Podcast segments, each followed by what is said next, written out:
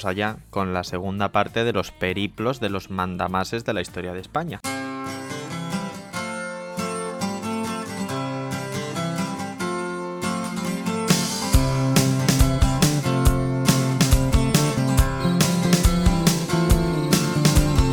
Allá va un sucedido simpático ocurrido en el Madrid del siglo XVII. Simpático pese a que a los protagonistas no les debió de hacer ninguna gracia. La historia la recogió el gran cronista mesonero Romanos y afecta al rey Felipe IV, uno de los monarcas más incompetentes que nos ha tocado. A una monja que tuvo que hacerse la muerta para que el rey la dejara en paz y al patrono de un convento que por hacerle la pelota a Felipe IV acabó detenido por la Inquisición. Todo sucedió en el convento de la Encarnación Benita, situado hoy en pleno centro de Madrid y más conocido como el de San Plácido. En él había una monja muy jovencita y de muy buen ver. Justo al lado vivía Jerónimo de Villanueva, ayuda de cámara de Felipe IV, amiguete suyo y patrono del convento.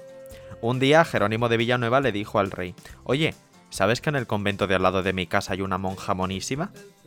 Felipe IV, en los años 40 del 1600, continuaba con las hormonas revolucionadas, pese a su edad, y se empeñó en conocer a aquel bellezón que vestía hábitos, y no precisamente para intercambiar impresiones. Así que el patrono, aprovechando que vivía al lado, le dijo al rey que lo colaría por el acceso de su casa para que la conociese y arreglar un encuentro. Cuando la religiosa de nombre Margarita se vio ante el rey y comprobó sus intenciones, salió de estampida a chivarse a la abadesa, y la abadesa intentó convencer al patrono y al rey de que aquello estaba feo. Pero el rey era rey, y mandaba mucho, y al final se impuso su real voluntad. Sin embargo, el día previsto para el encuentro, la abadesa organizó una performance. Hizo que la monja se hiciera la muerta, la tumbó en la cama de la celda con un crucifijo entre las manos y montó un velatorio en toda regla. Si lograban convencer al rey de que Margarita era una difunta, seguro que la dejaría en paz. Y al principio coló, porque el rey se quedó pasmado a ver que su capricho se había muerto. Pero coló poco, porque la trampa se acabó descubriendo y al final la monja tuvo que tragar con varias citas galantes y muy dilatadas en el tiempo, hasta que la Inquisición se enteró del asunto. Al rey le dieron un tirón de orejas y le hicieron prometer que nunca más vería a la monja, y al patrono del convento lo detuvieron para abrirle causa.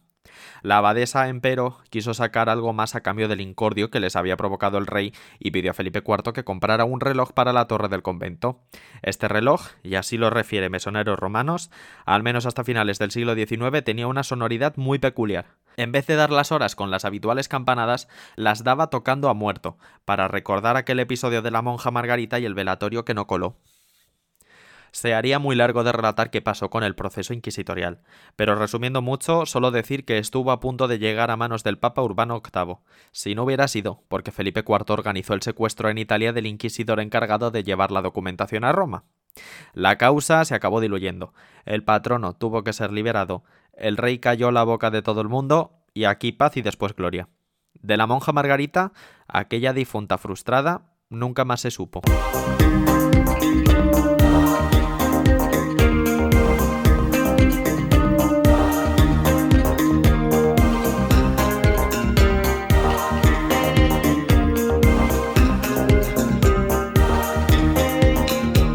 Al rey Carlos II lo llamaron el hechizado. Falleció el 1 de noviembre del año 1700, pero solo un mes antes de morir, el 2 de octubre, firmó un testamento que montó una buena en Europa. Como murió sin descendencia, declaró al duque de Anjou, futuro Felipe V, heredero de la corona de España, decisión que nos trajo la famosa guerra de sucesión. La consecuencia de la esterilidad de Carlos II fue que los Borbones ganaron el trono, Carlos II tuvo más enfermedades en sus escasos años de vida que un tratado de medicina. Sufrió sarampión, raquitismo, viruela, problemas gástricos, paludismo, hidrocefalia, fiebres tercianas y lo que era peor, hipogenitalismo, o sea, que solo tenía un testículo y no precisamente a pleno rendimiento. Al rey se le intentó curar con miles de remedios y de hecho el verdadero milagro es que sobreviviera casi 39 años, cuando nadie daba un duro por su vida casi desde que nació al ser rey, lo que más preocupaba era su esterilidad, porque de ella dependía un inmenso territorio.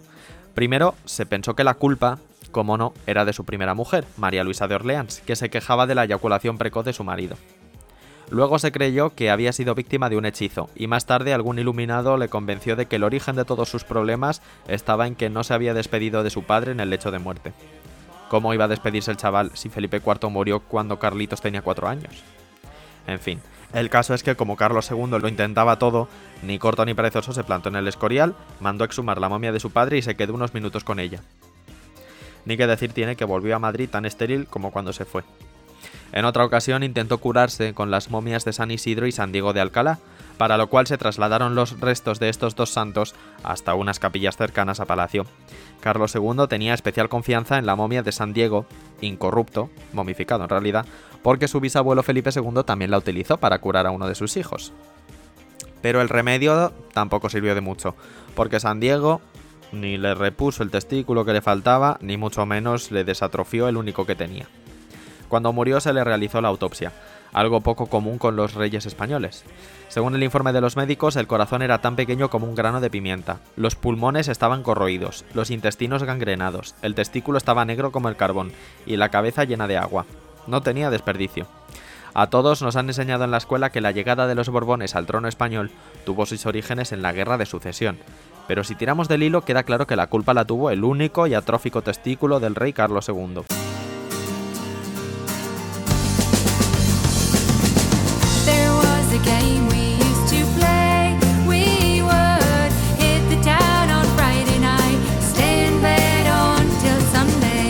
Alfonso XII fue el último rey de España que murió reinando. Quiere esto decir que el último entierro de un monarca en España se produjo en 1885. Casi un siglo después enterraron a su padre, Alfonso XIII, pero ni murió siendo rey ni disfrutó del protocolo de los entierros reales. Alfonso XII se fue cuando solo le faltaban tres días para cumplir 28 años, pero le dio tiempo a todo, a reinar, a casarse, a enviudar, a ligar, a volver a casarse y a dejar en camino al sucesor, el futuro Alfonso XIII. Al rey se lo llevó por delante la tuberculosis, una enfermedad a la que sucumbió en el Pardo un 26 de noviembre. El mismo día de su cumpleaños, el día 28, su cuerpo era entregado a los monjes agustinos de El Escorial para su custodia. Se realizaba por última vez un protocolo de entierro real. La incansable María Cristina se encargó de lavar el cadáver antes de dejarlo en manos del doctor Camisón, el médico de cámara que realizó el embalsamamiento en el Pardo de vestir al rey para que estuviera presentable durante su exposición en el Salón de Columnas del Palacio Real de Madrid, se ocuparon el conde de Revillagigedo y el duque de Bailén, ayudados por el marqués de Mancera, cuyos padres amortajaron en 1833 al inepto de Fernando VII. Parece que quedó como una costumbre familiar. Con su uniforme de gala de capitán general, Alfonso XII permaneció un día en la capilla ardiente de Palacio para después ser trasladado en tren hasta el Escorial el cortejo fúnebre llegó hasta el atrio de la iglesia, donde estaban en perfecta formación los alabarderos y entre ellos fue depositado el féretro. Aquí comenzó un estricto ritual. Primero el ministro de Justicia, que era el notario mayor del reino, leyó la ley que dio la reina viuda mandando que los monjes se hicieran cargo del cuerpo. Luego el ministro se dirigió a los monteros de Espinosa, la Guardia Real, y les preguntó lo siguiente con el féretro abierto.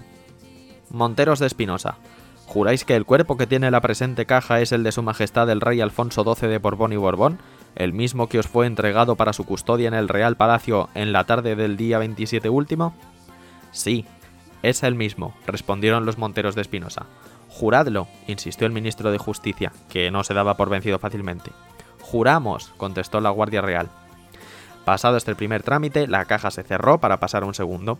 La entrega del cuerpo a los monjes agustinos los grandes de España y gentilhombres descendieron por las escaleras que conducen al Panteón Real. Una vez allí, volvió a quedar al descubierto la cara del rey Alfonso XII y se produjo la siguiente escena. El féretro en medio del panteón. Las más altas autoridades rodeándolo. El ambiente solemne. En ese caso, el Montero Mayor se dirigió al rey, muerto, no lo olvidemos, y lo llamó. Señor, señor. Evidentemente el rey no respondió. Se acercó entonces el jefe de alabarderos, inclinó la cabeza sobre el féretro e insistió por tres veces. Señor, señor, señor. Como el rey seguía sin decir ni mu, el jefe de alabarderos dijo en voz alta. Pues que su majestad no responde, verdaderamente está muerto. Cuando quedó perfectamente claro que el rey no tenía nada que decir, el jefe de alabarderos rompió en dos pedazos el bastón de mando real y los arrojó a los pies de la mesa.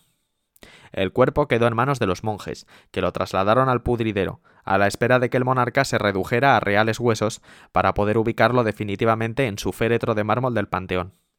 Después de tanto protocolo, que aún no ha sido modificado, cabría esperar que alguien hubiera gritado aquello de El rey ha muerto. ¡Viva el rey! Pero es que no había rey. Alfonso XIII en aquel momento solo era un real embrión, con corona, pero embrión.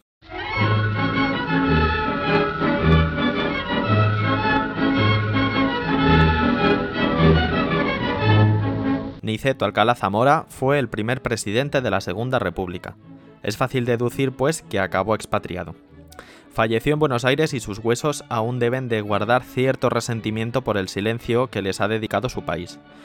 Regresaron a España durante el gobierno de UCD, casi en secreto, porque el presidente Adolfo Suárez se excusó ante la familia diciendo que, en fin, que no procedía exhumar y repatriar los restos de un republicano de forma oficial, y ni mucho menos darle un funeral de Estado. Suárez se arrugó ante la posibilidad de que el regreso de un presidente republicano tan legítimo y tan salido de las urnas como el propio Suárez hiriera ciertas sensibilidades. Por eso pidió a la familia que hiciera el traslado de forma discreta. Y tan discreto fue el regreso que sus huesos los trajeron en pleno agosto para que no se enterara nadie. Alcalá Zamora no merecía volver a escondidas a su patria 30 años después de haber muerto. Murió en Buenos Aires en 1949, pero antes dejó muy claro en su testamento que cuando España volviera a ser libre, lo devolvieran al suelo del país en que nació, aunque con matices. Si no se pudiera, sus familiares no debían atormentarse por dejar los restos lejos de España, ni preocuparse por traslados costosos. Andaba ya muy malito don Niceto cuando un día, tumbado en el sofá que le hacía de cama en su modesto piso, ya no amaneció. Ese mismo sofá en el que murió está ahora en la Casa Museo de Alcalá Zamora en Priego de Córdoba, su pueblo, donde también se conserva el reloj que como era costumbre fue detenido a la hora justa de la muerte. El presidente fue enterrado en el cementerio de la Chacarita, envuelto en una bandera republicana que tiene su propia historia, porque fue una de las últimas que pasó la frontera hispano-francesa en Prats de en aquel duro exilio de la Guerra Civil. De aquella misma zona se tomó un puñado de tierra y otro más se recogió en Priego de Córdoba. La bandera y aquellos puñados de tierra acompañaron en su exilio a Aniceto Alcalá Zamora y también a la hora de su muerte, porque la bandera envolvió su cuerpo y la tierra se mezcló en su tumba. Las manos del presidente sujetaron un crucifijo. Ahí acabó todo. Un personaje de la relevancia política de Alcalá Zamora quedó arrumbado en el exilio con la única atención de sus parientes, como los hijos y los nietos de Niceto Alcalá Zamora no olvidaron en ningún momento la petición del abuelo de regresar a España, con la llegada de la democracia también pareció llegar el momento oportuno. Lo fundamental era que Franco estuviera criando malvas, así que dejaron pasar un tiempo prudencial, y en 1977 la familia pidió el permiso para traer los restos. Respuesta negativa. No era momento de andar desenterrando a republicanos. Se impidió el regreso porque, dado que Alcalá Zamora había sido jefe de Estado, si volvía tendría que hacerlo con los honores lógicos de su rango. El año 1977 fue complicado y vertiginoso. Se legalizó el Partido Comunista. Se derogó la ley de censura de prensa. UCD ganó las elecciones, las primeras en las que se votó en libertades de la Segunda República. Aún había mucha tensión de glúteos en España y el regreso de Alcalá Zamora podría levantar un revuelo innecesario pero la familia no se rindió y volvió a la carga en 1979 para atender la petición del abuelo de regresar a España y aprovechando que se cumplían 30 años de su fallecimiento. Parecía el momento incluso de darle un homenaje y un funeral de Estado para recordarle al país que aquel presidente era un demócrata apartado del poder legítimo por las bravas. Nueva negativa. Alcalá Zamora seguía con el maltrato a cuestas porque, y así lo asumía su nieta pura a la revista Tiempo, para la derecha era un rojo pervertido y un masón, y para la izquierda un beato de misa diaria. Pero Alcalá Zamora solo era republicano y católico, cuestiones ni incompatibles ni vergonzantes, salvo para mentes que mezclan churras con merinas. Una cosa es la opción política y otra muy distinta la opción religiosa. En 1979, tras la negativa de Alfonso Suárez para traer los restos de forma oficial y pública, la familia aceptó que el abuelo Niceto volviera a España sin que nadie se enterara, pero que al menos volviera. En pleno agosto, con todo el mundo de vacaciones, llegó un barco al puerto de Barcelona de forma discreta con los restos del primer presidente de la Segunda República. un discreto coche funerario recogió la caja y discretamente la trasladó al cementerio de la Almudena de Madrid, donde recibió un discreto entierro ante un puñado de familiares la mar de discretos. Ni siquiera en 2009, cuando se cumplieron 60 años de la muerte del presidente Alcalá Zamora y tres décadas de la repatriación de sus restos, se tuvo en cuenta que hubiera sido un buen momento para enviar la discreción a hacer gárgaras. ¿Y el resto de los restos republicanos? Pues quien haya visitado con ojos curiosos el antiguo cementerio civil de Madrid se habrá percatado de que tres de los presidentes de la Primera República Española disfrutan de unos panteones muy majos y propios de su rango político, sobre todo Nicolás Salmerón y Pi Margall. Figueras también tiene uno, pero más normalito. Sin embargo, allí, en el civil, no hallarán ninguna de las tumbas de los cuatro presidentes de la Segunda República, evidentemente porque no están. Manuel Azaña está enterrado en el cementerio de Montauban, Francia. Diego Martínez Barrio en el cementerio de San Fernando de Sevilla. Y el cuarto presidente exiliado, José Maldonado, tuvo al menos la suerte de volver a morir a España. Está sepultado desde 1985 en el cementerio de La Espina, en el concejo asturiano de Salas. Él habría preferido tocar tierra en Tineo, su pueblo natal, pero bueno, al fin y al cabo está en Asturias, donde él quería. Maldonado fue el último presidente, el encargado además de disolver en 1977 el gobierno republicano tras las elecciones que ganó UCD. Por ello, por haber muerto con la democracia ya instalada, pudo regresar a España por su propio pie, mientras que los otros presidentes en el exilio solo volvieron con los pies por delante, menos Azaña, que no quiso volver ni muerto. Quizás le pudo más el resentimiento, y puesto que Francia lo acogió en sus últimos años de vida, en Francia exigió continuar. Así lo dejó dicho, y por eso los intentos de traerlo de regreso a España no han dado resultados.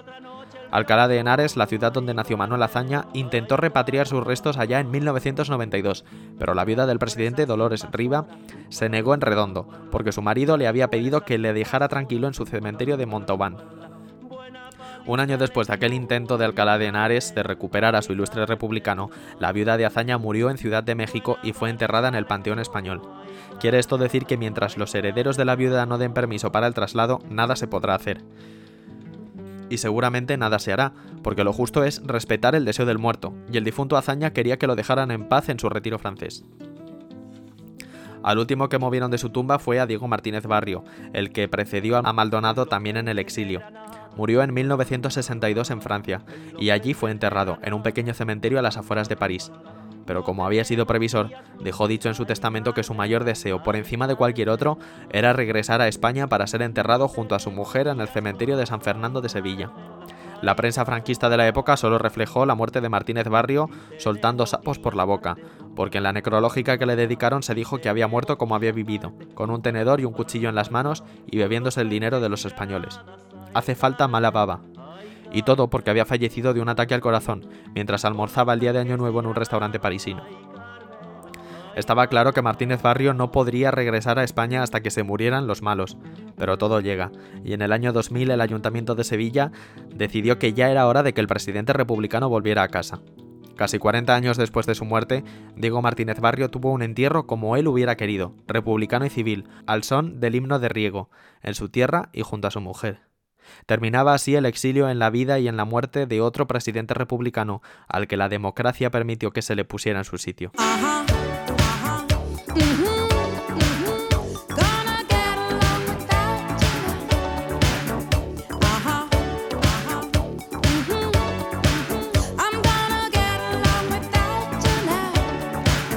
Y dijo Paco, ¿yo aquí? No, tú fuera, con tu señora, a tu casoplón del cementerio de Mingo Rubio, que costó una pasta a los españoles para lo desaprovechado que está. 6.855.666 pesetas con 54 céntimos que no pagó Franco, porque los Franco jamás soltaban un duro, solo hacían hucha. Aquellos casi 7 millones del año 69 presupuestados para el granítico Panteón salieron de los fondos de la Junta Administradora del recargo de la décima para la prevención del paro obrero, que quien pariría semejante nombre también. Y total, para hacer una cripta donde encajar 11 cuerpos y encima una capilla para 60 personas sentadas y holgadas, un cura a sus anchas y otros 70 franquistas apretujadillos de pie. Ni marido, ni cuñado, ni hija, ni yerno, ni bisnieto. Ni siquiera la parentela más lejana han querido yacer junto a la Collares. Toda la familia muerta está más repartida que el gordo de Navidad. El tirano en el valle, Ya no. Dos en la Catedral de la Almudena, otros ciento y pico mil euros de tumba que les hemos pagado. Otro en el cementerio del mismo nombre. Dos más en las Descalzas Reales, y venga miles de euros. Otra en Mingorrubio. Allí dentro solo están la doña, abajo y un Cristo colgado, arriba. Ni a ella ni a él los visita ni Dios. Así que ahí tenemos un panteón, feo como él solo, al que solo acude un mandado con flores en los aniversarios y en todos los santos, y personal de mantenimiento cuando se produce algún estropicio. Como cuando la cripta se inundó por la rotura de un recolector de aguas... Bueno, dejémoslo en aguas. Justicia poética. Y justo es también que Paco se vaya con su señora Mingo Rubio.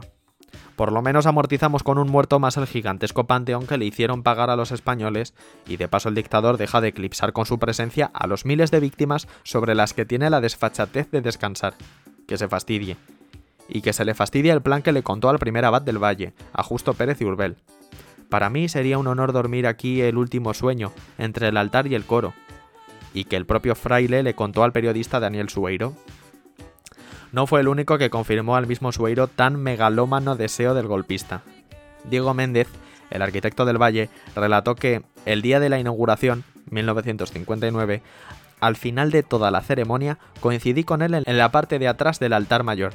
Se vino andando conmigo y comentando, y entonces, parado allí detrás del altar, exactamente donde estaba hecho ya el hueco de la sepultura, dice Franco. Bueno, Méndez, y en su día yo aquí, ¿eh? Y contestó Méndez, ya está hecho, mi general. Pues no, Paco. Tú allí, con tu mujer. Y aún quedará hueco para nueve más.